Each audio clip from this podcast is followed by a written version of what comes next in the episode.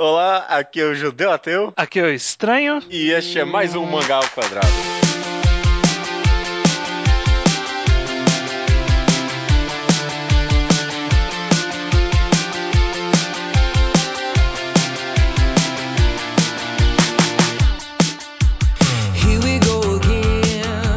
Maravilha, estranho. Seja bem-vindo ao centésimo sextagésimo nono 169 Mangá ao Quadrado. Caraca, isso não foi programado. Não foi programado mesmo, cara.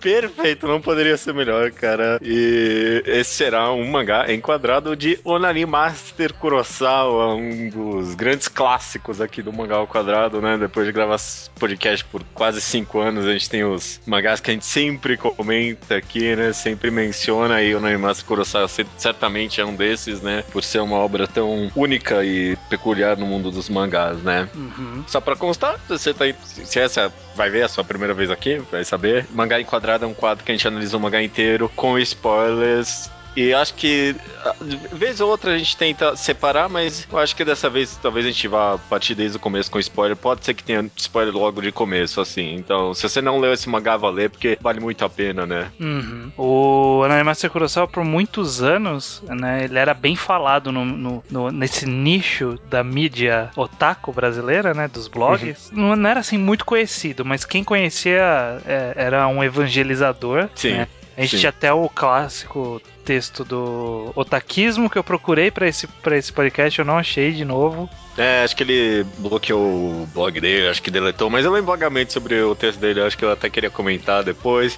Vários blogs, assim, bem conceituados, por assim dizer, fizeram um post desse mangá, tinha um post, tem um post da Ofelide também, né? Teve, uma, teve um ano específico que saiu um monte, assim, todo mundo Sim. comentou do mangá, né? Isso, inclusive, foi o motivo da gente ter demorado tanto para falar, né? Porque nos primeiros anos do podcast a gente tinha certeza que, ó, já, falou, já falaram tudo que tinha para falar de Master. Por que, que a gente precisa falar, né? Uhum. E muito tempo se passou, muitas pessoas novas vieram para esse mundo dos mangás, conheceram a gente, e porventura não pegaram a recomendação de Anime Master que foi feito lá no começo, né? Às vezes a pessoa Sim. pulou. Então é sempre uma boa a gente trazer de volta e poder falar desse clássico, né? É sempre bom revisitar uma história boa. É, concordo, concordo, cara. Então, só antes da gente começar, você recomenda para as pessoas lerem Onani Master Kurosawa com certeza, né? Sim, sim, sem dúvidas. É, eu dúvida também. Acho que qualquer pessoa, acho que, ah, imagina, até o público feminino pode tirar alguma mensagem desse mangá, né? Apesar de ter essa temática de masturbação masculina e tal, acho que é um mangá pra todo mundo, É, assim. tem mais ou menos, né? Provavelmente não, vão- não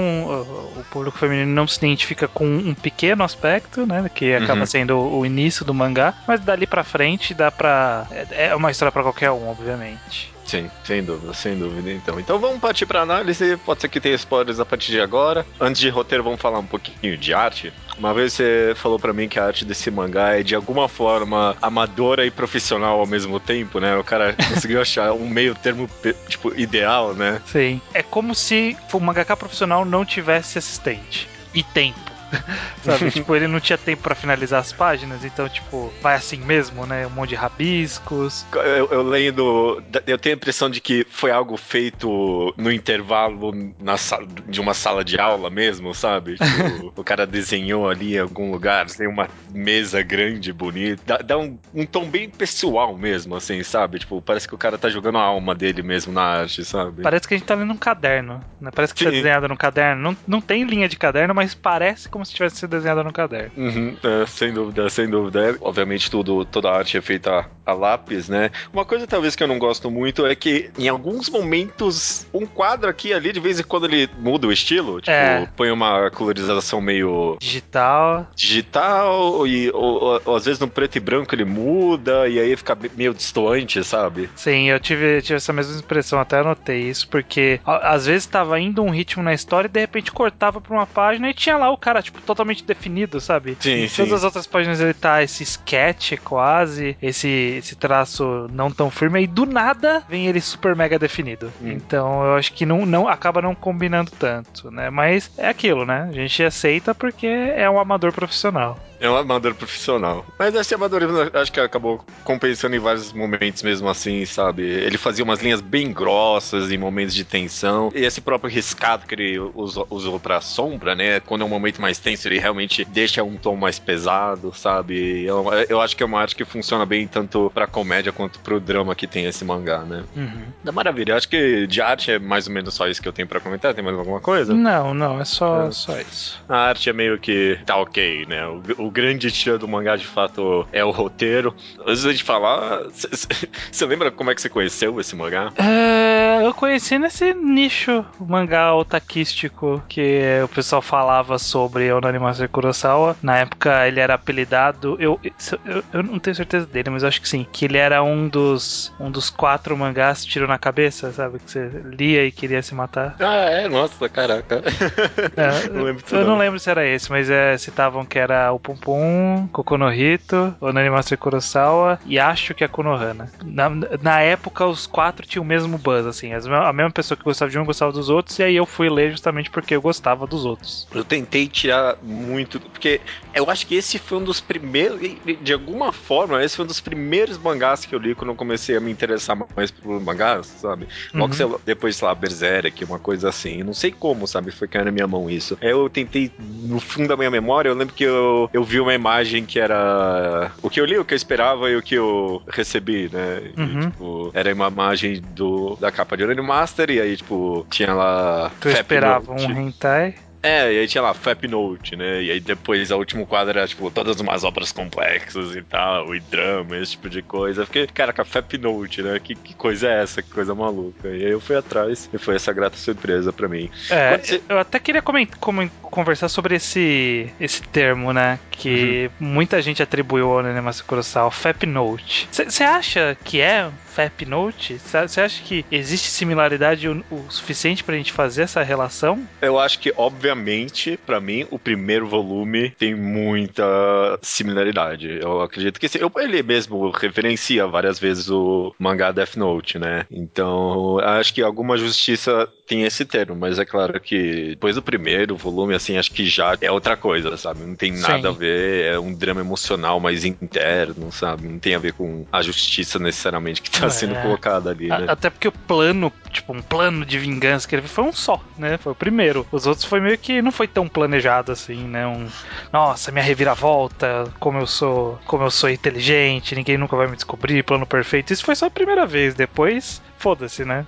É, mas eu acho que a, a, até boa parte do mangá, o protagonista ele é muito Kira mesmo, sabe? Ah, tipo, ele tem esse tom e a narração é bem parecida nesse aspecto, sabe? Ele fala uma coisa e por dentro tem todo um monólogo interno super psicológico e tal, né? Tipo, uhum. um monte de coisa ele falando por dentro. Acho que talvez a diferença para mim é que em Death Note parece um psicopata mesmo, né? Falando uma coisa e pensando outra completamente diferente. E aqui, é, de alguma forma, é muito mais identificável sabe? Você vê ele falando alguma merda e, e, pensando besteira na cabeça e você se coloca naquela situação, sabe? Você, você já se viu fazendo isso várias vezes, falando uma coisa e, ai, porra, esse cara é muito chato, sai daqui, meu, não aguento você, sabe? É. Não sei você, e... eu me sinto pelo menos. É, não, e eu acho que ele é muito menos obcecado do que o Light, né? O Light é, é sempre aquilo, né? Todos os pensamentos dele é voltados para aquele único aspecto do, do personagem. Enquanto o Yonani Master, o Kurosawa, ele tem divagações diversas, né? Ele tem tem, uhum. ele tem pensamentos diversos sobre coisas diversas, sobre acontecimentos diversos. Então, é, ele acaba se tornando um personagem muito mais interessante a gente acompanhar os pensamentos, porque varia, né, o que ele tá pensando, não é sempre aquela mesma repetição. É, usando uns termos aqui, o Light barra Kira, ele é um personagem plano, né, que ele é igual do começo ao fim, não muda nada, e o Kurosawa, ele é bem redondo, né, já uhum. mesmo quando você tá nessas missões de revanche, você já vê que, tipo, ele é um cara que vai, pode mudar de opinião, né, que nem ele uhum. tem Uhum. Ele tem o plano lá de colocar a garrafa dentro, com papel gozado dentro da bolsa da menina e, tipo, muda de ideia, né? Ele vê que não é aquilo que ele quer fazer de verdade, né? Sim, sim. Ele é bem mais identificável, porque você vê que ele muda. Tipo, é, é um bom protagonista, sabe, cara? Eu acho que é um dos protagonistas que eu mais me identifiquei, assim, em, em vários aspectos. Funcionou bem para mim, não sei porquê. Eu não, nunca fiz isso de ficar masturbando pras meninas. No banheiro feminino. É, mesmo porque não, não quer acontecer, mas é, eu não sei. Eu não sei, você se identifica bastante com ele? Você acha que é um protagonista identificável, assim, relativamente? É, eu acho que é um protagonista gostável, eu não sei qual é o melhor Sim. termo de usar, que não necessariamente envolve o processo de identificação, de uhum. você se ver nele, mas sim no processo mais de uma empatia, sabe? Você consegue sentir, sentir e compreender o que ele tá passando e torcer por ele, esse tipo de coisa. Uhum. É... Apesar do que ele tá fazendo, o que ele tá fazendo ser completamente errado, Uhum. Acho que principalmente nessa leitura, a primeira vez que eu pensei, caraca, isso é muito errado, sabe? Gozar na roupa das meninas, sabe? Tipo, é, é um abuso bastante. sexual muito pesado, sabe? É claro, as meninas estavam. Tinha um bullying ali e tal, mas é, tipo, é um abuso sexual de fato, sabe? Não é nem um pouco legal. E, e apesar. E mesmo com essa nova visão que eu, que eu tive nessa releitura, ainda assim eu torço por ele, sabe? Uhum. Você vê que, apesar do que ele tá fazendo é muito errado, ele tem boas intenções por dentro, né? Talvez uma coisa que justamente comparando com Light, você não tem muito, sabe? Tipo, ele, você vê que no, no fundo ele só quer ser um mega rei do mundo, né? Uhum. E Kurosawa não, ele só tá confuso, ele só não é, sabe o que ele quer. Ele é, ele é novo, né? Porque os personagens uhum. eles estão no terceiro ano do Middle School, né? A tradução americana traduz como Middle School, pra gente é mais ou menos a oitava série. Sim, sim. Então é, é a parte que você tá de fato descobrindo-se como pessoa. Você ainda nem sabe, você não tem muita identidade própria, você tá ainda, né, caminhando para essa para essa identidade própria e ele tá passando por essa fase, né? Tipo, ele tinha algumas visões de mundo e só que eram coisas meio imaturas e que com o tempo ele vai pensando melhor. Então, é, ele tá nessa fase de transição, né? De transição de vida, né? Apesar de eu, eu, eu nunca achar muito bem que a história ataca, sei lá, por exemplo, Coming of Age. Não, né? não, não chega, não, não chega. chega a ser sobre isso exatamente, né? É mais cedo do que isso, é o, sei lá, o Coming of Teenage. Eu acho que nem, nem, nem, nem fala sobre tanto assim. Tipo, fala sobre transição de personalidade, de vida, mas sim, não, sim. Não, não, é algo associado a uma época assim específica, é, sabe? Sim. Uhum. Talvez um pouco, né, na parte dessa masturbação excessiva. Ah, sim. Porque sim. adolescente chega numa idade, quem é menina e tá ouvindo esse podcast, você, talvez você não saiba, mas todo homem chega numa idade ali que fica quase todo inumano. Dia. É. é, todo dia, às vezes mais de uma vez por dia. Mas não que sei, a imaginação vezes... vai embora.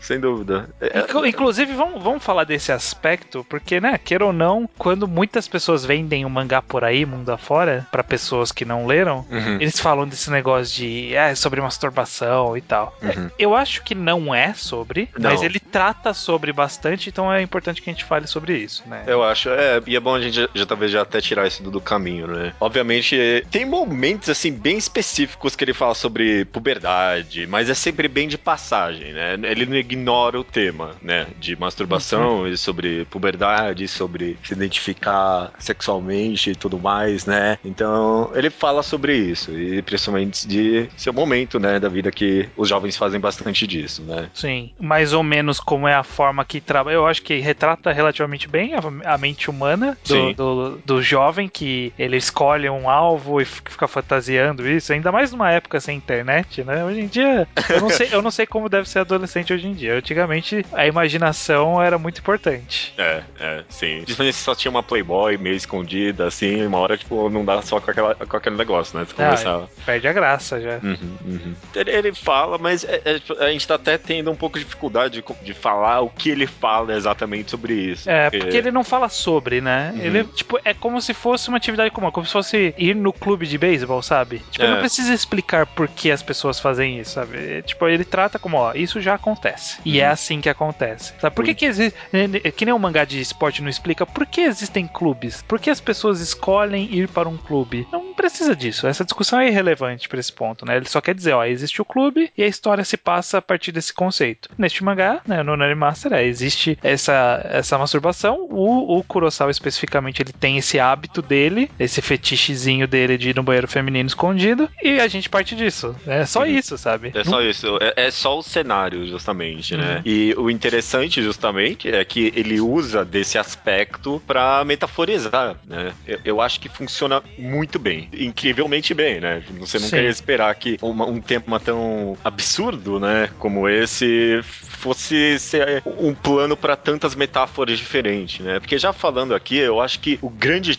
tchan de Onei Master Kurosawa é que a metáfora ela não é específica, sabe? Hum. Eu, eu acho que o, o, grande atrativo é que eu posso ler essa história e juro, toda vez que eu leio, eu, eu acho que eu consigo encontrar outra temática que o mangá aborda, sabe? Desde é, comportamento autodestrutivo, é, se conhecer por dentro, mudar de personalidade, né, nessa época da vida. Eu acho que a masturbação é um plano de fundo muito bom que o cara criou pra pessoa se colocar ali e tirar a mensagem que quer, sabe? Sim, eu, eu concordo. Eu acho que esses temas acabam parecendo grandes temáticas que talvez não planejadas, mas são leituras possíveis, né, de se tirar. Uhum. E, e não sei se especificamente tirando da, do processo da masturbação em Kurosawa, mas sim do próprio desenvolver da história, né, desse, uhum. dessa coisa. Eu, eu particularmente, eu, eu, tenho a visão mais voltada pro lado da, da mudança interna de, do, do, de, de pessoas, sabe? Você ter, o processo de uma mudança interna, de uma autociência e adequação àquilo que, que é o que você quer para si mesmo. Exato, eu concordo. E, e, e, é justamente o que você falou, sabe? É, podia ser qualquer outra coisa. Que nem, por exemplo, tem um momento lá que ele tenta se masturbar pra menininha que ele gosta, ela já esqueci o nome, como é que é o nome?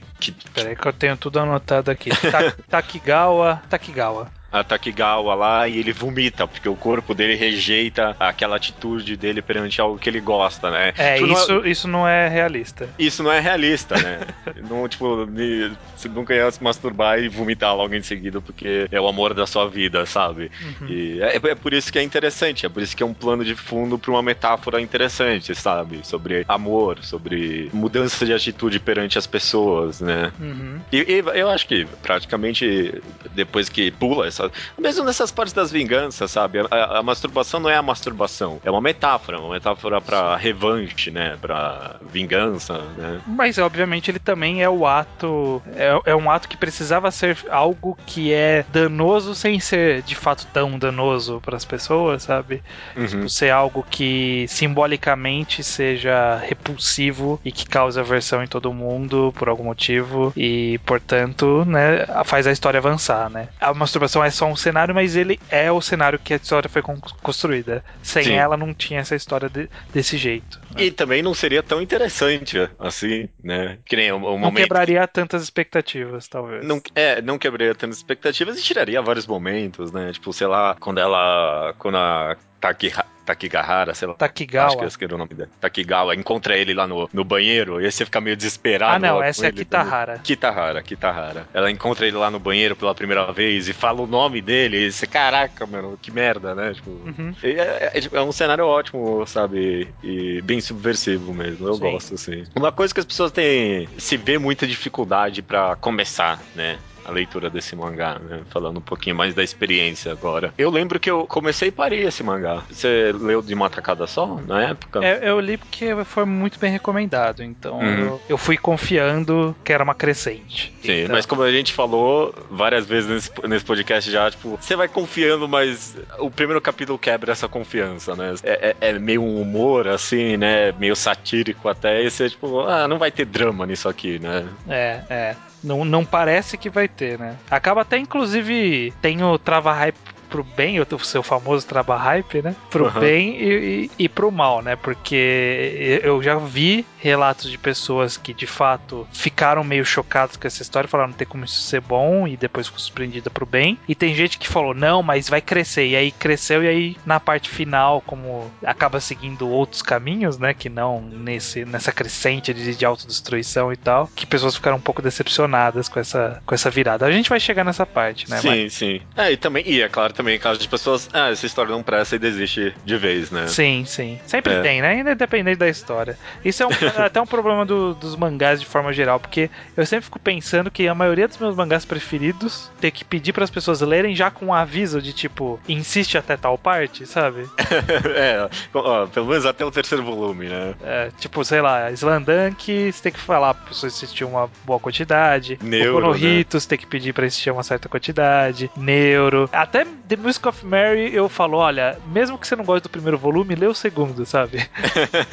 Você tem que ir bastante precavido. Parece que é uma conceito dos mangás e acontece um pouco no Nani Master, né? Você tem que falar, olha, mesmo que pareça que não, vai embora, sabe? Que, que é legal. E, e aí ninguém acredita, né? Nunca, não tem jeito, sabe? Ele vende bem, talvez, a ideia de que, de que vai ser meio que só uma, uma sátira, né? Um, um, um exagero desse comportamento bem Death Note mesmo. Uhum. Principalmente porque tem Justamente, tem muita referência, né? A Death Note, outros mangás ali, né? É, o, o, próprio nome, né? É, o, o Scanlator americano que fez, ele no primeiro capítulo, no final dele, ele fez aquela página Scanlator e escreveu. E essa história não é um hentai. Porque, tipo, é uma coisa que você precisa avisar, né? Porque as pessoas às vezes vão falar assim, puta, essa história vai ficar seguindo esse negócio de masturbação, mostrando menininha e tal. E não é nada disso, né?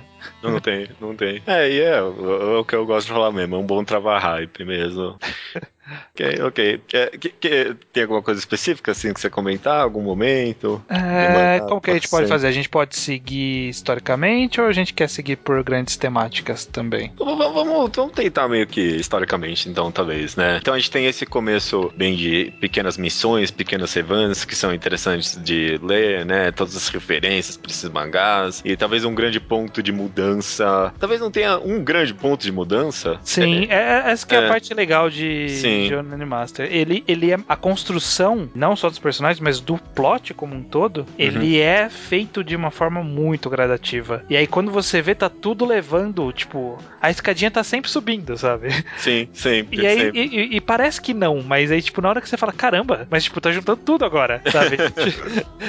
e caramba, agora apareceu essa menina, e ele tá falando com a menina, agora ele tá apaixonado, mas a outra agora quer vingança. E agora.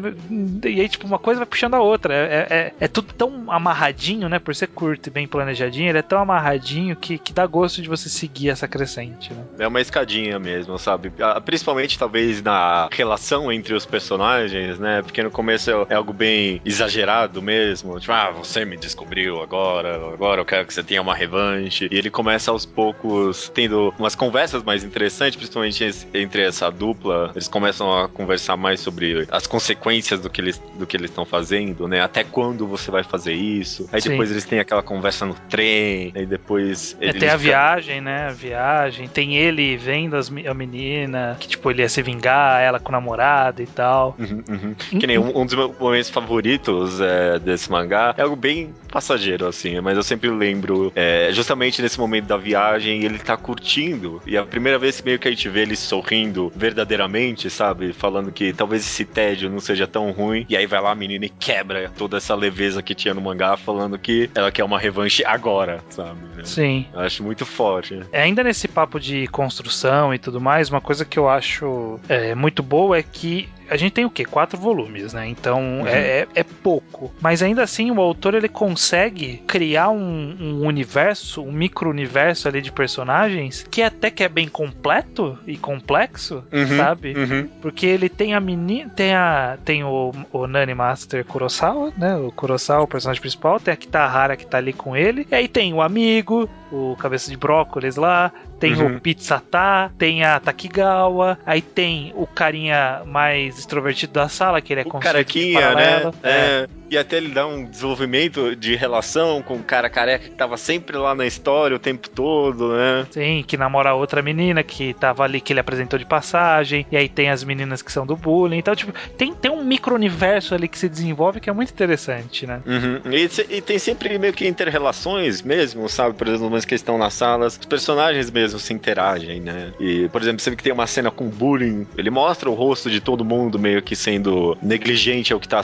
ao que tá acontecendo né? Sim, sim. Ele mostra as expressões de todo mundo. É, eu nunca, talvez nunca parei pra pensar por esse aspecto. Realmente, tem um, um bom micro-universo ali mesmo, né? De personagens. Sim. É interessante isso. Nunca, nunca parei pra pensar nisso, não. E, e bem interrelacionados, né? Que uhum. ele vai pro banheiro, aí encontra as meninas que fumam, as meninas que fumam judiam da menina do, do da Esquilo. Aí a Esquilo tem que a vingança da menina bonitinha porque ela riu dela. E aí o cara da sala, ele namora a outra menina que é a terceira mais bonita e a segunda mais bonita encontra eles e, tipo, vai todo mundo se interrelacionando. Isso que é uma parte interessante. É, e depois ele fala pra menina Skill que as, pra tomar cuidado, porque as meninas fumam lá naquele é. primeiro andar, então não vai para lá, né? Então, realmente, parece que todo conhecimento que é passado do mangá de alguma forma vai se juntando durante a história, né? Eu, eu percebi mais isso quando, tipo, mostra ele, que quando ele vai encontrar a menina que, a, que tá. Ki, Takigawa, que tá. Uhum. Ah, é a outra, ficou confundido esse nome. Takigawa, que é a menina que ele curtia, a de cabelo preso, ele vai encontrar ela lá na Cram School, né, né, Tipo, no cursinho. E, tipo, tem ela lá, e tem a menina esquilo, e tem a, a, a que faz o bullying, e tem o cara do brócolis, sabe? Tipo, tem. Eh, os personagens todos estão ali também, sabe? Tá, tá todo mundo ali, né? Tem é. uma ligação interessante aí. É, interessante mesmo, interessante, sim. Tô pensando aqui, nossa, tô meio. É, a conversa, a conversa tá boa, não sei que linha a gente tá seguindo aqui, não. A gente não tá seguindo linha nenhuma. A gente tá falando de coisas, aspectos grandes do mangá. Eu acho que se a gente se focar no Kurosawa, a gente já vai conseguir cobrir bastante parte e aí a gente vai se desviando do Kurosawa conforme é necessário, uhum. talvez. Uhum. Pode ser, pode ser. Que nem, por exemplo, acho que a gente pode talvez já atacar uma grande parte do mangá, que é justamente a revelação de que a menina que ele gostava tava, tava namorando o, o Brócolis lá, né? É um momento muito forte mesmo, né? Toda releitura eu sinto, tipo, é uma mágoa assim por dentro, sabe? Você se coloca coloca mesmo, pelo menos nessa parte, acho que é algo meio geral, você colocar no lugar dele, porque justamente tinha toda uma construção, sabe, pra mudança hum. dele já, né? E ele Sim. se abrindo pra uma outra pessoa, né? Honestamente. Sim. E aí vai lá e quebra isso, né? É um momento muito forte. O que, que você acha? É, eu acho bacana, mas eu acho que a gente pode começar toda essa jornada para chegar nessa discussão uhum. é pelo processo dele, dele da Kitahara, de, desse encontro deles e dessa construção do, do processo, porque primeiro aí a gente passa pela Kitahara e o bullying, que assim, né, não, não é uma história, não é uma novidade em mangás do Japão, né, esse, mangá escolar, bullying, né. Não, de forma alguma não. Já, já passou aqui por vários mangás na, na, nossa jornada de mangá quadrado, que a gente já falou que tem isso, tem vitamina, na verdade qualquer mangá praticamente shoujo, sempre tem alguma coisa assim também, enfim, é super uhum. comum. E, então a gente não tem nenhuma grande novidade em ter uma personagem mais, mais fraca é, mentalmente e fisicamente nesse sentido também, sofrendo um bullying e ser revoltante, a gente fala, nossa, tomara que ela consiga dar a volta por cima, né? Não tem nada demais nessa jornada. Sim. Mas mas a, a, parte interessante é combinar, é trazer o outro lado do, de quem sofre o bullying. Porque é, a história do Japão, de forma geral, é sempre o cara que sofre bullying, ele sempre, poxa, eu não queria sofrer bullying, sabe? Eu queria ser amigo de todos e ser feliz. Uhum. E não é o caso dela, né? Ela quer matar todo mundo, sabe? Ela quer uma revanche por dentro mesmo, né? É uma angústia mesmo, é, é raiva. Eu é. acho que justamente esse é o aspecto mais interessante mesmo, talvez, de Sim. toda essa história do bullying, porque não é um arco feliz, né? Não é superação, não é vamos lutar contra isso, né? É, vamos fazer todo mundo perceber como o bullying é ruim e aí sermos todos amigos. Não, sabe? O Kurosawa, ele, em algum momento ali, ele percebe isso, mas mas a, a Kitahara não. Durante quase todo o mangá, ela fica nessa de não dá, sabe? Eu preciso que essas pessoas sofram o que eu tô sofrendo, sabe? Eu uhum. quero vingança, eu quero, quero fazer que elas, que elas paguem por isso. E é interessante porque a jornada do, do Kurosawa a partir disso é justamente que ele sai dessa posição de elas merecem sofrer para ele perceber que isso é um comportamento destrutivo e, e é quase que cíclico, né? Sim. Uma coisa puxa a outra e, e o ódio nunca para, sabe? Uhum, é, uhum. é até a discussão que ele tem com ela, né? O grande conflito dos dois é isso, tipo, Até que hora, quando, que hora, né? É, que hora que você vai parar? Que hora que você vai estar satisfeita, sabe? Uhum, né? Uhum. Tá, tava indo tudo bem e de repente agora você quer uma vingança só porque você viu a menina sendo feliz, sabe? Você, isso ainda tá dentro de você, você não vai se livrar nunca disso? Sim, exato. Eu acho bem interessante isso. E é, é, o mais interessante talvez é que é algo muito mais pessoal, sabe? Não é a atitude dele em como tá afetando as outras pessoas, né? É a atitude dos dois como estão afetando a eles mesmos, né? Sim. O, eles estão conseguindo a revanche deles, eles estão machucando os outros, né? Mas Sim. nada isso traz uma satisfação, sabe? Nada disso completa eles por dentro. Acho que para mim essa é uma grande mensagem de tipo de temática de comportamento autodestrutivo, sabe? Tipo, sim, o que eles estão fazendo ali tá, tá, machucando outros, mas tá mais machucando eles mesmos do que qualquer outra pessoa, né? Uhum. E, e tanto por ser algo tão pessoal que é tão importante que o próprio conflito seja resolvido internamente, né? Que eles, é, entre eles dois e cada um com si mesmo, se entendam com esse ódio, com essa, com esse comportamento para tentar superá-lo, né? Não, não, a resolução não podia vir de fora, sabe? O Kurosawa não tinha que ser pego, ser punido e aí ele aprender que não era bom fazer isso. Não, ele precisava ele mesmo perceber que era um comportamento destrutivo, perigoso e que não levava a nada. Uhum. E ele contava que a Kitahara também tivesse esse tipo de iluminação, né? Entre aspas, que ele teve. E... Só que não, né? Também aí não. não. É, é interessante isso, como os dois personagens tiveram arcos diferentes para tratar essa questão do bullying, né? E do comportamento Sim. autodestrutivo também, né? Sim, porque ela mesmo diz para ele: Eu não tenho a mesma força que você, eu não sou igual a você, sabe? Eu não consigo, tá dentro de mim, eu não consigo. Uhum. Ela, ela, até, na parte que ela vai lá e joga a mesa no chão, né?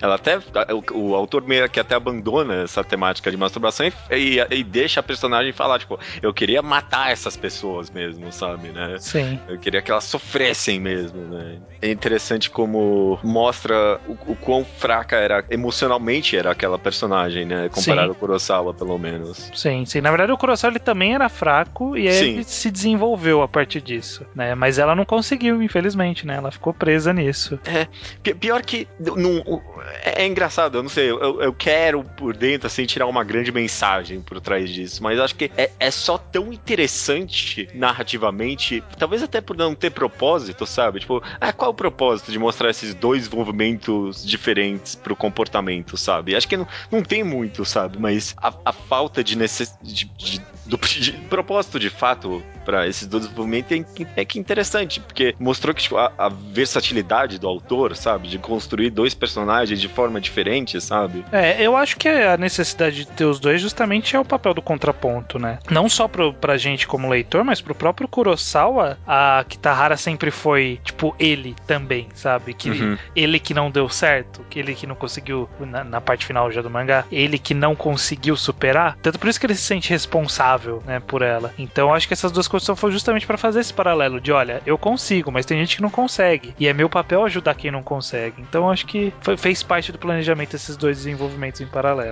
Sim, sim, não. E, e justamente, planejamento talvez seja a melhor palavra, assim, para classificar todo esse desenvolvimento. Uhum. Porque é muito bem planejado, de fato, sabe? E mostra que nem tudo é resolvido facilmente, sabe? Tipo, pois é, é. que nem ela fala, né? Eu não sou que nem você. Não, não... E, e, e, também, é, de fato, seria muito bizarro se os dois resolvessem felizes com uma ação só, sabe? Tipo, uhum. Teve que ter algo a mais para resolver os problemas dos dois ali, né? Exato.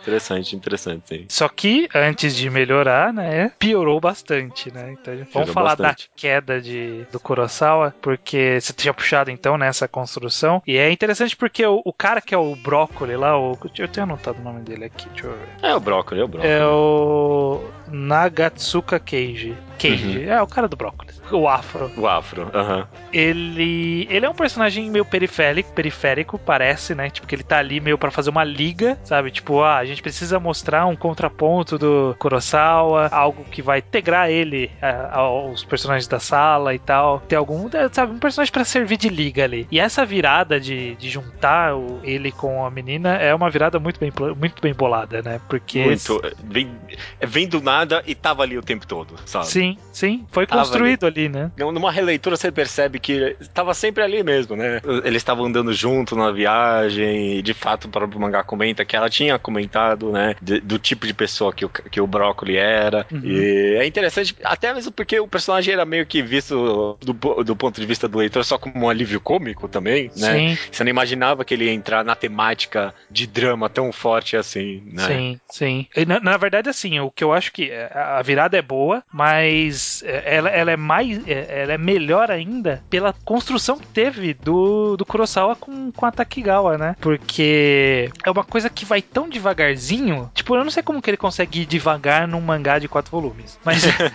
e que isso acontece, sei lá, no segundo volume. Mas é uma coisa que, que ele apresenta meio que sem querer, e aí ele leva devagar, e aí quando você percebe faz todo sentido, sabe? Uhum. Não, não parece que foi do nada, sabe? Tipo, ele se apaixonou do nada, sabe? Ele trouxe essa personagem, fez ter uma conversa ali, depois fez ter uma outra conversa, uma outra conversa, e aí na quarta você fala, pronto, faz todo sentido, sabe? Ele ter se apaixonado, porque eles têm isso em comum, e é uma menina que ele conseguiu conversar e tal. Então, é, é, essa construção é tão boa que aí quando tem essa revelação dessa, dessa quebra, bate forte, né, no leitor, sabe? Uhum, bate uhum. forte o Kurosawa tomando esse golpe da vida. Sim, principalmente porque parecia que a gente estava entendendo o arco do mangá, né? Uhum. Parecia uhum. que, que nem eu, eu, eu, até poderia imaginar que um rumo óbvio pro mangá naquela hora era ele é, se apaixonar por ela, confessar para ela e, aí ela ajudar ele a confessar para todo mundo o que, que ele fez, ou talvez é. entrar até num drama tipo, ah, eu tô, eu tô agora com essa menina e eu não sei o que fazer com ela, sabe? Por causa das coisas que eu fiz. Sim. E, e foi pra um rumo completamente diferente. É, é uma, é uma grande quebra. Eu acho também, você falou, interessante é o que vem depois dessa quebra também, sabe? Sim, tipo, sim. É, todo desenvolvimento. A, a, queda psicológica do Kurosawa, ele, ele, ele vem forte, cara. Nessa minha releitura, ela me pegou muito, assim, sabe?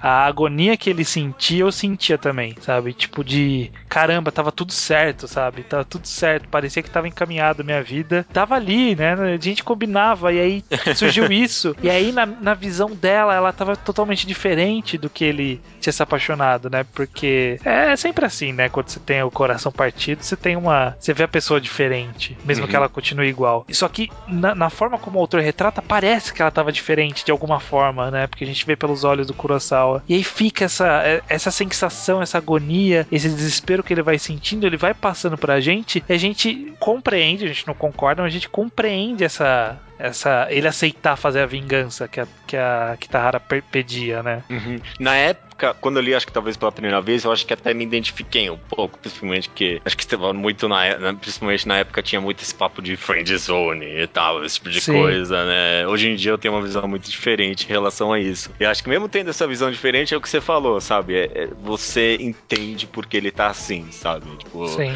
E não é sobre friend zone, sabe? É não, sobre... tem nada a ver com friend zone. É sobre o cara ter uma expectativa e não ser realizada, sabe? Tipo, é, de fato, é, é uma quebra, é um coração partido e é também um, um futuro feliz que ele tava vendo para ele mesmo e que não vai acontecer, sabe? Ele de Sim. fato via que podia ver que aquela menina ia ajudar ele a sair dessa situação que ele tava, né? E, e aí, quando não teve, ele, ele só caiu mais ainda no comportamento destrutivo que ele tinha antes, né? Sim. É, é muito, é. é muito óbvio, sabe? É, não, não é óbvio, eu digo, é muito claro porque ele de fato foi lá e fez. É, é se masturbou em cima da, do, do caderno dela, né? E tudo mais. Você não chega a ficar com raiva dele, né? Talvez seja o aspecto é, eu fiquei um pouco com raiva, mas eu, eu entendi como ele chegou aquilo, sabe? Uhum. Fez sentido ele chegar aquilo, mas eu achei vacilo. E acho que combina muito bem também, porque nessa parte do mangá também o cara totalmente abandona qualquer alívio cômico, sabe? Antes tinha uma quebra interessante entre alívio cômico e drama e tal, e aqui acabou totalmente. E ele meio que se mergulha literalmente até, né, nos simbolismos e tal. Porra, adora a cena lá aí que ele vai se masturbar em cima dos cadernos da menina, e aí ele vê ela, começa Como ela afundando, né? Ela meio morta, né? Uhum, na piscina, numa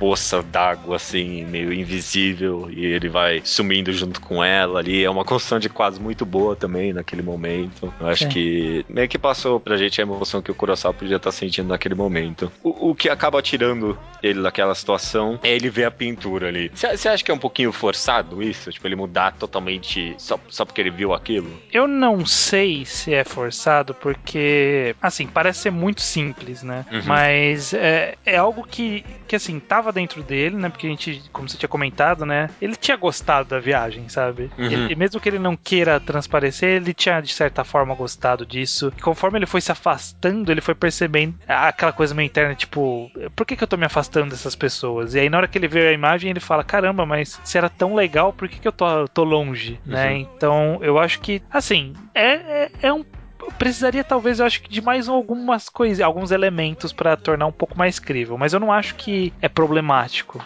Né, é, problemático É, eu, eu, perguntei justamente porque eu tenho meio que esse conflito também. Eu, eu, faltou alguma coisinha ali só, mas o resultado disso também é tão interessante que você acaba nem se importando, sabe? É, é. Porque, de fato, acho que quando aparece a imagem ali e aí você vê que ele vai mudar de atitude, você fica, nossa, só por causa disso? Mas aí, como logo em seguida vem aquele, aquela cena dele se desculpando pra sala, porra, você esquece Sim. completamente, sabe? Que, tipo, foi um pouquinho forçado, sabe? Você, você esquece, tipo. É, é, nossa, eu, eu acho que essa, porra, essa cena é boa demais, sabe? Toda, toda a quadrinização e toda a expectativa que ele coloca, assim, uhum. sabe? Pra ele revelar pra sala que foi ele mesmo, né? Sim, sim. É uma cena muito boa. E o quadro dele curvando e todo mundo olhando para ele, né? Uhum, uhum. É, é uma cena muito boa. E aí eu acho que até cabe uma discussão, porque muitas das críticas dessa parte em diante do mangá que eu já vi é justamente que as pessoas acham que o Kurosawa ele era muito metódico e aí de repente ele tem essa virada do nada. O que, que você acha sobre isso? Você acha que foi do nada? Você acha que faz sentido essa mudança dele? Eu quero falar que não é do nada, mas talvez seja um pouco. Mas eu também acho que talvez essa é a grande mensagem do mangá, sabe? Tipo, começar a olhar para as pessoas de forma diferente, sabe? E, e, não é também como se do nada ele ele mudasse quem ele é, né? Tem Sim. uma construção para isso também. Ele muda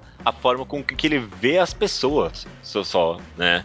E aí aos poucos, por ele sofrer bullying e por ele começar aos poucos a conversar com as pessoas de verdade, é que você vai vendo uma nova visão dele, né? Então não, eu acho que ele não mudou quem ele é, ele mudou a forma com que ele vê as pessoas. E acontece isso com a gente na vida real também, sabe? Às uhum. vezes você tem um.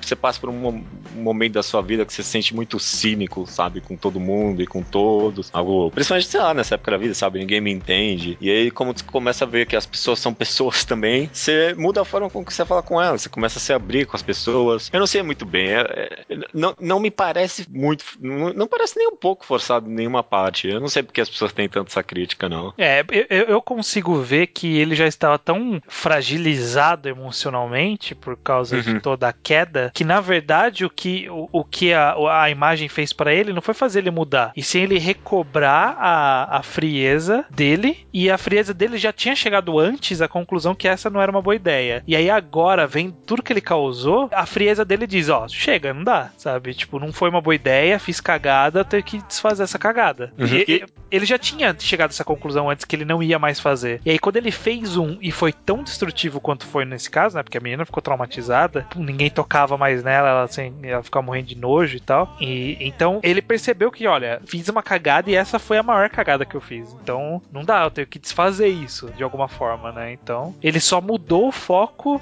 da frieza dele. Né? Uhum. Ele, ele, levou a frieza pro outro lado, porque você vê que depois ele tinha meio que um planejamento, né? Ele falou: olha, tenho tantos meses até o final, pode, eu espero limpar minha imagem até o final e aí passar na prova, não sei o que. Tipo, ele, ele, ele, se tornou de volta o calculista, só que não pro mal, né? De certa forma. É, eu, eu concordo, sabe? A personalidade dele não mudou. Tudo que ele faz ainda tem todos os quadros retangulares, assim, expondo todo o pensamento por trás de tudo que ele fala e faz bem uhum. é, Death Note mesmo, sabe? E aí quando. Só que sai da boca dele agora é diferente, sabe? É uma, é uma visão diferente de mundo. Eu acho que é abrupto, mas é o que acontece na vida real também, sabe? Ele continua frio, continua com a mesma personalidade, só que ele tá mais disposto a se abrir para as pessoas agora, né? Uhum. Hum, eu, eu, concordo, eu concordo sim, cara. Eu não acho. Eu, eu, a, a, essa, a, a partir de agora, na verdade, que eu acho que o mangá fica talvez o mais interessante, sabe? Eu acho muito boa toda a construção ele aos poucos se abrir para as pessoas. Que nem, por exemplo, na hora em que ele tá fazendo alongamento sozinho, e aí vai lá o, o, cara de brócolis e tem todas as feições ali dos uhum. dois, não saber o que faz. E o cara. E você vê que o brócolis é de fato o cara muito gente boa, de tipo, ir lá e ajudar o cara mesmo depois de tudo que ele fez, né? É, e você sente o alívio ali junto com o Kurosawa. Admito que bateu essa imagem também. Eu cheguei às vias, assim, de quase escorreu uma lágrima. Ah, pesa os olhos, sabe? Porra, mano. Quase, eu falei assim, caraca, não me pegou na primeira leda, mas na segunda me pegou. é, porque... Quase você... Kurosawa entrou no hall, bateu na trave. é, porque você vê que o cara tá sofrendo ali, né? Sim. Cê, e você... E junto com ele, você sabe que ele tinha, ele merece, sabe, tudo que ele tá passando. Só que é pesado mesmo assim, né? Você tipo, fica com dó dele. E você acha que ninguém nunca mais vai falar com ele. E aí quando aparece um amigo ali para ajudar ele. Sim. E ele, na, na verdade, assim, não é nem o amigo ir para ele. Para mim, o que pegou foi justamente ele. Ele, olha, muito obrigado, sabe? Você foi brother agora. Obrigado. obrigado. Uhum, uhum, é. Então, é esse obrigado que é o que pesa, mas que é tipo ele percebendo que, ó, eu preciso disso, sabe? Então eu te agradeço por me dar essa chance de novo. Né? É. Aliás, só rapidinho no nesse trecho, né, dele, dele revelar e sofrer bullying e na amizade e tal. Esse pequeno período é onde tem o title drop do mangá, que é um title drop muito bom, né? Que é quando aparece o nome do mangá no mangá. Ah, tá, é verdade, é verdade. É bom mesmo, né? É bom mesmo que olha na mesa e tá escrito Nani Master Kurosawa, e aí ele olha e que irônico, né? Uhum. E é até de certa forma uma quebra, porque o título Sim. do mangá é, é, meio que algo ostentativo, né? É, o... parecia que era ele, tipo, se sentindo o mestre. É, no é final é... se tornou, na verdade, palavras para afetá-lo, né? Uhum, machucar ele, né? Sim. No começo do mangá você acha que é um título que ele mesmo se dá, né? Eu sou o rei Sim. da masturbação Kurosawa. E no final era algo pejorativo, justamente, né? Sim. É bom mesmo. E, e não é o título. É, é, é, uns, é, uns, detalhes assim que também fazem o mangá, não é o título, não é o grande nome que tá no, na mesa. É um dos outros nomes meio no cantinho da mesa ali que ele presta atenção, sim, né? Sim. É bom mesmo, é bom mesmo. Aí depois ele vai lá e conversa com a menina também, né? Que ele gostava. E... É, se entende com ela. Se entende e, e fica um, aquele bitter, bittersweet, né? Aquele sentimento meio agridoce, porque você ainda queria um pouco que ele ficasse com ela, e ele também queria, mas não, não ele, o que aconteceu. É, ele percebe o que fez e ele já conseguiu demais com que ela perdoasse, sabe? É, é, é o bastante já mesmo. Uhum. Então a gente aceita, acaba aceitando isso. É. E, e aí ele tem essa construção seguinte, né? Dessa personagem secundária crescendo para interesse amoroso. É, muita pouca gente gosta disso, né? O que, que você acha? Cara, eu acho que é a Combinou. vida, né? É. a vida, a vida é assim. É. Às é. vezes do nada surge é isso, né? Tipo, você não esperava que fosse aparecer algo e aparece, né? É, pra mim é, parece ter funcionado. É, é, um pouquinho problemático, talvez, só... Ela é, ser meio tsundere. É, ser tão genérico assim, mas é... Mas eu acho que ela é um tsundere é, realista. É, Uhum. É, é, é, aquela coisa de tipo, ela foi deixando de lado o ódio que ela tinha por ele por causa do, do convívio, só que ela não perdeu o, o vício de zoá-lo, sabe? Porra, é exatamente isso. Eu, eu, eu, acho que eu senti. Acho que quando você tá pronto numa releitura para essa personagem ser do jeito que ela é, você começa a enxergar ela de outro, de, por outros olhos mesmo. Porque ela é muito divertida no final das contas, né? Porra, eu, eu amei depois as, todas as interações que eles tiveram no trem, sabe? Sim. Ela, tipo, sacaneando com ele, sabe? Nunca, nunca deixando passar esse negócio que ele fez e tudo mais. E é um casal muito divertido no final das contas, sabe? Sim. E, e existe uma construção além do que a gente vê, né? Porque de vez em quando mostra uns flashzinhos de momentos que a gente não viu, que é tipo um quadro dos dois sentados lado a lado rindo no metrô, sabe? Então, tipo, ela não é um, um eterno tsundere, sabe? Tipo, é só uma característica que de vez em quando ela, ela usa para dar uma zoada nele. Então, uhum. então eu nem consigo ver como uma tsundere de fato, sabe? Tipo, ela, ela é o tsundere. Ela é do jeito que ela é, sabe? É, é ela é uma tsundere do mundo real. Existe esse tipo de relacionamento no mundo real, sabe? A pessoa que você tem conversa de boa, e aí de vez em quando ela dá essa de ah, eu te odeio, sai daqui, sabe? Ainda mais uhum. na adolescência. Adolescência era, era rei desse tipo de relacionamento. E no final das contas, você é, vê que eles estão se construindo cada vez mais para um relacionamento honesto, sabe? Ali, depois que ela vai, ele vai lá e confessa para ela, ela fala, começa a, a tratar ele com mais honestidade e tudo mais. Eu acho que foi uma boa construção até que sim, no final, sabe? Sim, sim. É um pouquinho bruta, talvez, mas é. não tinha como fazer fazer isso antes, sabe? Não tinha. É, é. O, o mangá, ele, ele. A toda a recuperação do Kurosawa, ele tá só no quarto volume, o que eu acho surpreendente. Porque uhum. o começo do quarto volume é dele falando pra menina, pra Kitahara, que ele vai parar de fazer o que ele fez, né? Uhum. Só, tipo, um flashbackzinho.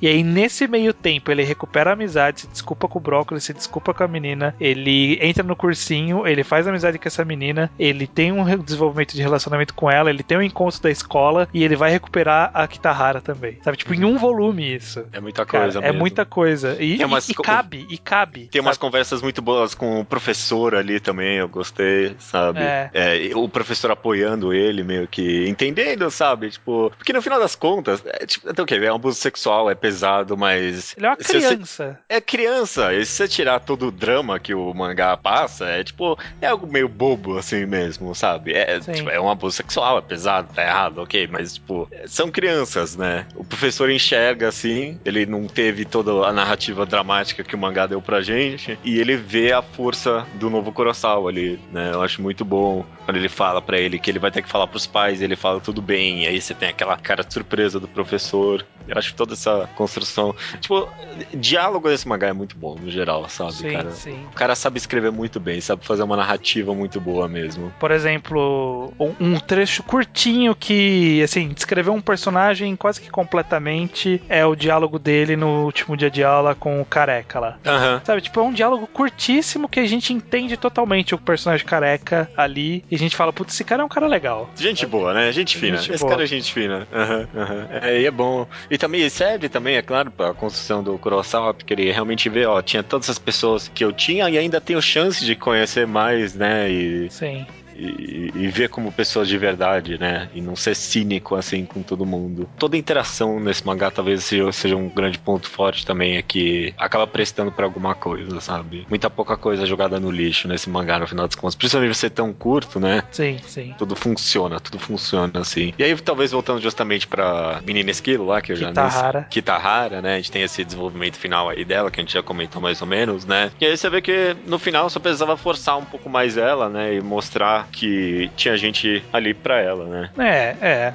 Ele, na verdade, ele só continuou mais ativamente o que ele estava tentando antes, sabe? Uhum. Porque o Kurosawa, na, quando eles estavam estudando juntos, ele meio que desistiu dela. Em algum momento ela falou lá, tipo, eu não sou igual a você, você, você acha que eu sou, tá me abandonando, nananana. Aí ele falou, olha, você tem que tratar isso daí, seu problema, você tá, tá, tá muito descontrolada, quando você quiser falar, eu tô disponível. E foi embora, sabe? E não deu, não deu certo você largar a menina resolver o problema sozinha. Ela tava perdida, né? Ela não ia conseguir. E aí o que ele fez é que ele resolveu tomar um papel ativo de recuperar ela. Falou: Ó, oh, você não quer ajuda, eu vou te ajudar, independente disso que você tá precisando. É. E que é. foi o que fez, entre aspas, curar ela, né? Sem dúvida, sem dúvida. É porque no final das contas o comportamento destrutivo dela ficou mais claro naquele momento, por exemplo, que ela tava. Foi lá e furou a própria mão né? Sim. Mas acho que tem muita rima temática justamente com o que aconteceu com o Brócoli e o Kurosawa, por exemplo, naquele momento anterior do alongamento, em que ele vai lá, tenta oferecer ajuda e ele joga a mão dele pro lado e grita com ele, sabe? Sim. É a mesma interação, sabe? O Brox foi lá, tentou tirar ele desse comportamento autodestrutivo e não conseguiu, né? Só precisava de mais ainda, precisava de mais força para tirar aquela pessoa daquele, daquele lugar que ela tava. E uhum. a mesma coisa, a mesma interação. Então acho que teve uma boa rima aí no final das contas. Então, algumas pessoas reclamam de, tipo, ela ter esperado meio que tão rápido, mas para mim eu acho que o único problema desse final é que entre o final do ano e o encontro da escola foi, tipo, seis meses, sabe? E a galera tá todo mundo mais maduro, tá demais mais maduro. Então, a puberdade bateu forte na galera, sabe? Tipo, chegou muito rápido. E é só isso que eu, pra mim é um problema, porque eu acho que foi muito, muito rápido eles se amadurecerem, mas fora isso eu não vejo problema nessa recuperação dela. É, não, também não. E principalmente porque ele deixou muita coisa no ar, sabe? Não foi necessariamente naquele momento ali que tudo para ela melhorou, sabe? Ah, ele mostrou ali, teve aquela cena dele abraçando ela, trouxe ali pro pessoal e aí depois dali vai saber o que aconteceu, né? Uhum. Então ele não, não falou, ó, oh, pronto, resolveu tudo. Provavelmente ela teve que passar por várias coisas que nem o Kurosawa passou para poder conseguir se abrir para todo mundo. É, né? De, de outra forma, né? Porque o problema dela foi um pouco diferente, né? Do, uhum. do Kurosawa. Mas ela também teve que passar por algumas coisas para se estabelecer ali. É, sem dúvida, sem dúvida. Foi bom.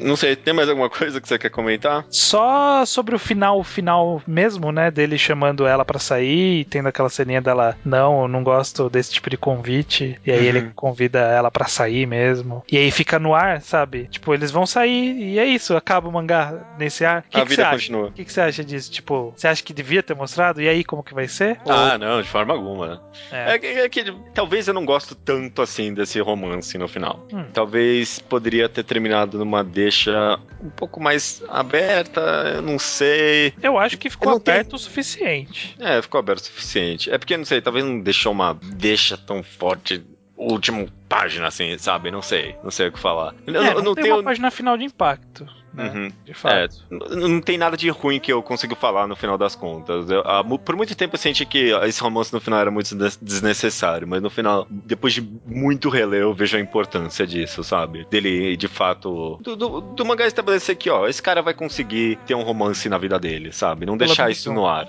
É. E, e, eu acho que assim, ele fala que vai ter pelo menos um e, tipo, sei lá, pode não dar certo, sabe? Eles são jovens uhum. Ainda. Então, eu acho que é legal deixar nesse ar, sabe? Tipo, não tinha que terminar um final feliz. Não um final feliz, é só um passo da vida que vai seguir ainda. Sim. E ai, como que vai ser? Esse romance vai dar certo? Eles vão se dar bem? Eles vão ficar juntos? Não é relevante, é. sabe? É, é relevante só mostrar que, ó, a vida segue e ele conseguiu fazer o que ele não fez com a outra menina. E é isso, beleza. Como que isso vai se desenvolver? Eles vão ficar juntos, ele vai ser feliz para sempre, eles vão casar e ter filhos? Foda-se. É, não, a pior coisa que esse mangá poderia ter feito é uma página final de todo mundo se abraçando com o filho no colo, sabe? É, é. Ia ser uma ideia horrível.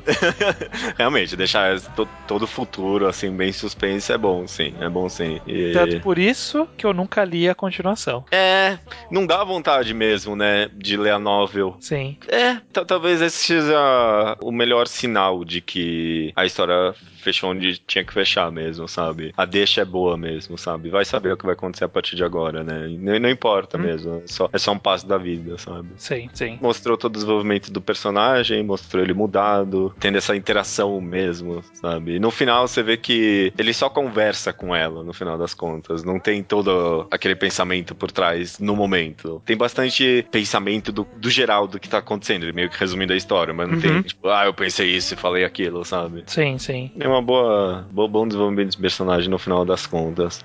É. Resumindo então, cara, que, palavras finais aí sobre Onen Master Kurosawa? Eu acho que Onen Master Kurosawa é um bom mangá, eu já achava, e na releitura eu acho que eu não sei exatamente qual foi o momento que eu li da outra vez, como estava a minha maturidade artística na época, uhum. mas eu, eu subi a nota dele no Manga Updates, o que é raríssimo de acontecer.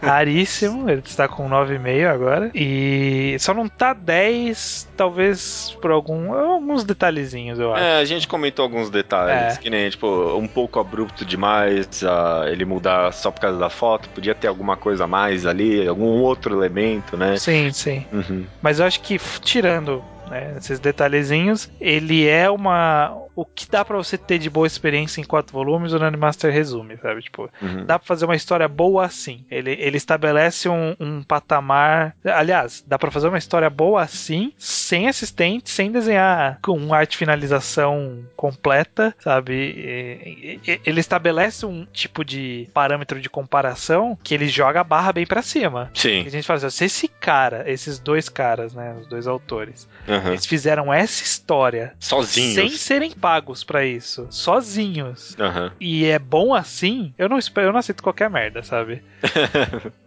de gente profissional, né? De gente profissional. Sendo paga para fazer, né? Uhum, uhum, então, é. eu acho que, que o Nerd Master acaba sendo bastante isso. Além de ser uma boa história, ele acaba, ele acaba entrando como uma referência, né? Como algo que, tipo, você vai comparar com tudo que vier dali para frente. Porque o que ele atinge com tão pouco é, é, muito, é muito alto. É muito alto. Concordo concordo, sim, cara. Palavras finais aqui é que a gente acabou nem comentando tanto sobre todas essas metáforas que você dá pra fazer com esse mangá, né? É, é porque o nosso forte aqui mesmo vai comentar roteiro, né? E acho que no, no final dos contos o mangá é muito bom nesses, nesses é, dois aspectos. A gente aspectos, comenta sabe? roteiro, mas a gente comenta mais do psicológico dos personagens, dos acontecimentos. Eu acho que a gente. É, é, o nosso foco só não é arte, o resto a gente dá um jeito.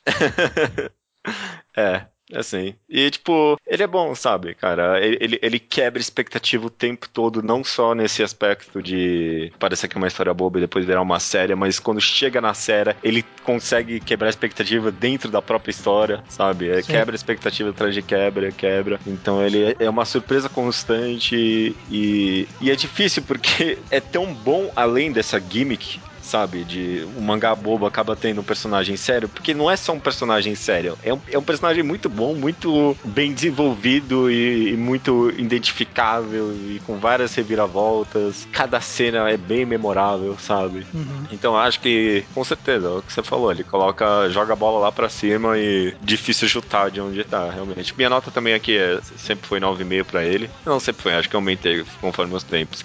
Acho que esse é um outro ponto positivo, talvez, a gente comentou bastante, é a releitura desse mangá mesmo, viu? Uhum. Eu, pra mim também, eu, eu, sinto isso, que toda vez que eu releio, ele fica melhor pra mim, sim, viu? Não sei como, como acontece isso, mas acontece pra mim, sim. Eu, eu, eu não tinha relido ele faz um bom tempo, eu, acho que uns um ano, um ano e meio que eu não tinha relido desse mangá. Eu reli para esse programa e quando você passa um tempo sem reler, você fica, é, será que era tão bom assim? E aí você vai ler e de fato é tão bom assim, mano. Porém, é. Master Kurosawa é tão bom assim mesmo, viu? É, eu li, eu li em duas sentadas só porque na primeira eu precisei sair. Senão uhum. eu tinha lido numa tomada só, porque você quer muito, né, acompanhar novamente os passos todos. E você sente, sabe, cara? Você sente de novo, né? Você sente de novo. Eu acho que esse talvez eu. Você sente novo e talvez até mais. Uhum. Maravilha, então, cara. É isso, né? And if you think you are better than me. There's no one to love, there's no one to trust in my life. There's no one to love,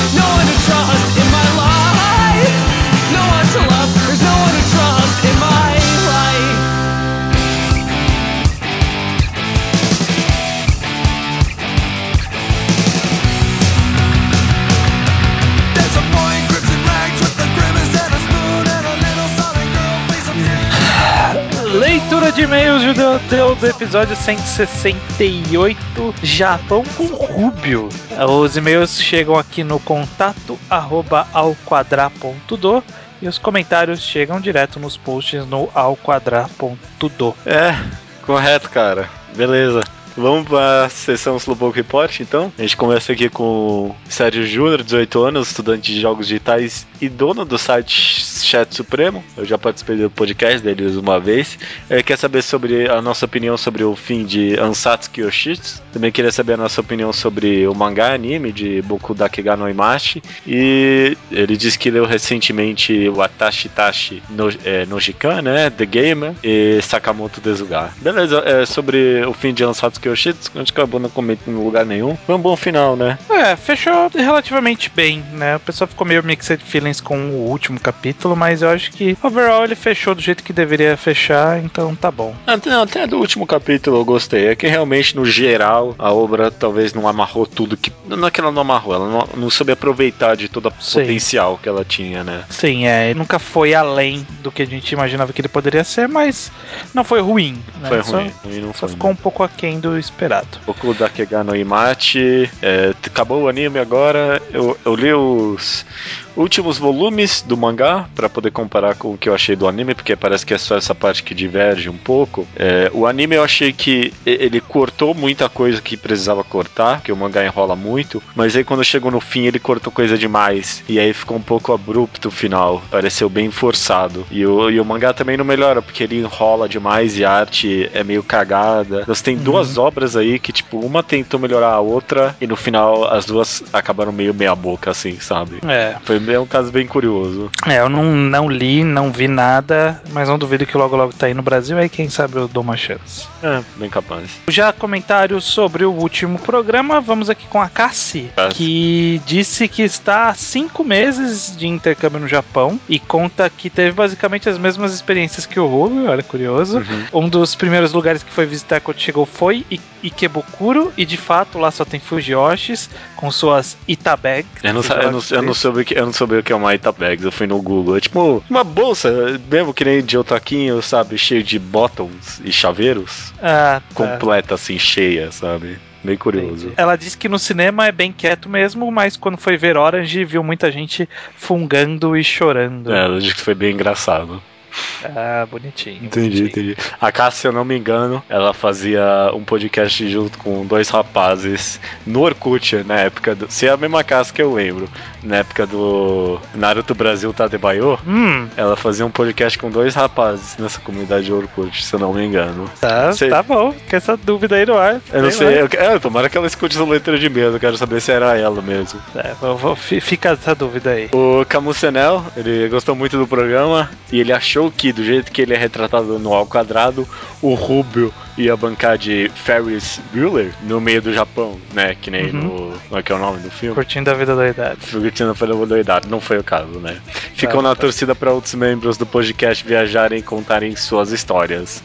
E deixou o pedido pro judeu contar um pouco suas memórias em Jerusalém, né? Que já Uhum. também viajei pro mundo. Você também né, foi pra Nova Zelândia, né? Tem É, mais só. histórias. Eu também, histórias, né? também só fui pra Israel. É, mas você morou lá, né? Então, É, eu morei lá uma ex- época. existe uma vivência aí. Mas não sei, acho que aí desfoca muito do tema do podcast. Quem É, sabe não. um dia no Segunda Potência, sei lá. Ou num bar com você, Camussa, né? A gente conta É, tudo. chega aí, paga uma cerveja pra gente e a gente conversa. Maravilha. Finalizando aqui, o Joe, Jorge Joestar, ele disse que o programa realmente pareceu um Nerdcast de viagem, Aham. mas que não desmereceu a qualidade do programa e o número de informações. Ele disse que vai ter que juntar mais 2 mil aí pra viajar lá pra 2018. É, tá, tá perto 2018, mas... Mais é, perto é- que 2020. é mais perto que 2020, com certeza.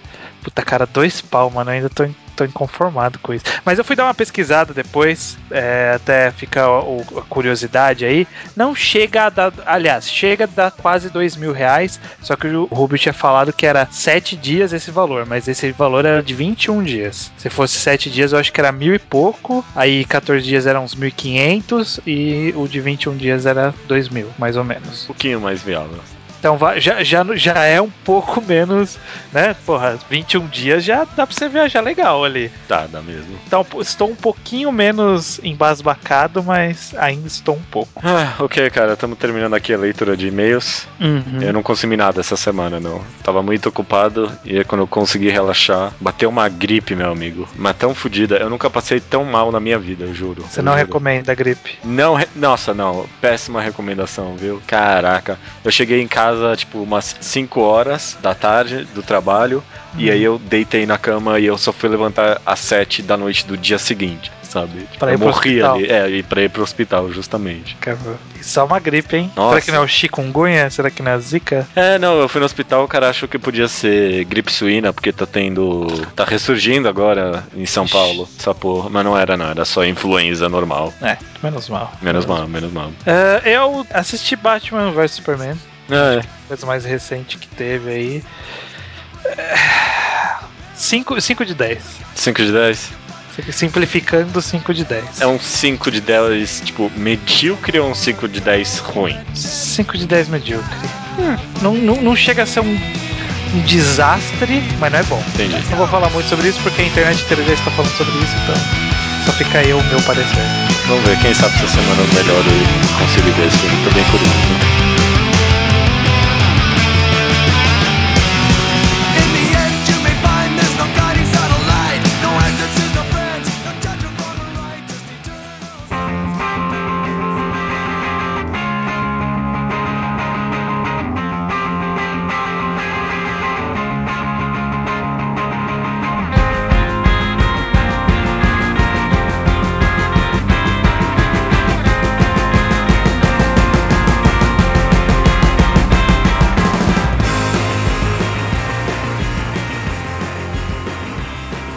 Recomendação da semana é minha, estranho. E até que eu pensei bastante nessa recomendação. Primeiro eu queria tentar achar alguma coisa que batesse com o Arena Master Kurosawa e eu não achei nada. Tudo que a gente já recomendou, não consigo pensar em nada muito parecido. Nem tudo que a gente já recomendou, mas tudo que é muito interessante a gente já recomendou. Aí eu não achei nada parecido. Aí eu, eu só fui com uma missão, que é tentar achar alguma recomendação que não esteja no Magatai Show. Que já é muito difícil, né? Já tá difícil. Já tá difícil. E eu dei uma olhada nas minhas recomendações, eu vi que tem muita coisa emocional, interna, assim. Eu peguei algo mais escrachado dessa vez. Um mangá meio Dark and Edge. Chamado recente, só tem seis capítulos e tá saindo na revista chamada Young Magazine The Third. Eu não sei. Nossa. É, vai, vai saber. Chamado Gleipnir. Gl- Gleipnir. Acho que é assim que se pronuncia. Gleipnir. Do autor San Takeda. Takeda-san. Ele teve alguns outros mangás, mas nenhum nada de relevante. Parece que esse é Ah, tá. Já, já achei uma imagem aqui, já sei que mangá é esse. Ah, sim. Então, a premissa desse mangá é, conta a história do Shuichi Kagaya. Ele, ele basicamente tem o poder de se transformar num monstro, mas não é um monstro qualquer. Ele vira tipo boneco de segurar algodão doce na praia, sabe? Vira tipo aqueles, aqueles pessoas fantasiadas na frente das Casas Bahia, sabe? Isso, exatamente. Ele vira um negócio desses gigante. Como se fosse uma fantasia mesmo, tem até um zíper atrás. Só que ele vira, aquilo vira de fato o corpo dele, né? Não é como se ele estivesse dentro dessa fantasia. Só que ele odeia ter esse poder, né? Tipo, ele não, ele não, tipo, não é um poder legal, sabe? Não é nem um pouco cool. Ele só quer que se esconder da sociedade, não saber que nem ninguém saiba que ele tem isso, até um dia que acontece um monte de coisa, ele acaba tendo que revelar o poder desse pra uma menina. Dark Ned p- pode ser. eh, Eu não sei. Eu tô curioso, porque eu não sei pra qual caminho esse mangá vai caminhar. Não sei se ele vai caminhar, tipo, pra ser bem óbvio e lutas bem óbvias. Não parece, na verdade. Eu tô recomendando justamente porque, pelo menos na ideia, ele parece ser um mangá muito diferente, sabe? Tipo, esse, esse monstro, esse character design eu achei brilhante, sabe? Dentro é cheio de carne mesmo, do- dentro dessa fantasia do cara. E aí a menina vai lá e entra dentro dele, fecha o zíper, achei super bizarro. E ele meio que escreve com detalhes, a menina fica toda cheia do tipo suor dentro do cara, assim, é bem nojento. E tem, tem todo aquele básicos mistérios óbvios em volta desse tipo de história que a gente não sabe nada, na verdade. né? A gente não sabe nada dos mistérios, tem alguma organização por trás, talvez, não sei, tem moedas, não sei, tem assassinatos que ninguém sabe qual é a razão. Seis capítulos, não deu pra desenvolver muita coisa, então realmente tá um mistério do que vai acontecer. Tem muito et, muito et, pode ser um problema para alguns. Foi difícil, na verdade, até que relevar, porque é uma constante até que grande desse mangá, achei bem desagradável, mas eu acho que a ideia é tão original e tão diferente que talvez valha a pena pelo menos acompanhar. Agora, principalmente agora que tá no começo, seis capítulos é o que dá para acompanhar fácil e quem sabe até se divertir com tanta bizarrice que tem esse mangá. Uhum. Ah, bacana, bacana. Eu tinha visto esse, essa, a capa desse mangá no Mangá Helpers, eu olhei e falei, ué?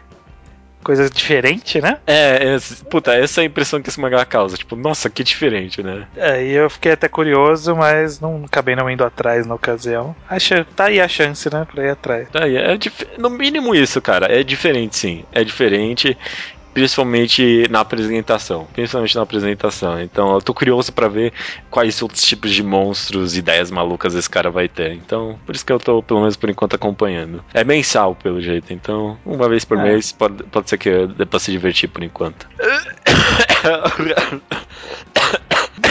Nossa, Morreu. recomendação da semana é minha. É, não, é Gleipnir. Gleipnir. Não sei. Gleipnir. Gleipnir. Até semana que vem, então, tomara. É, até semana que vem. Se estiver vivo.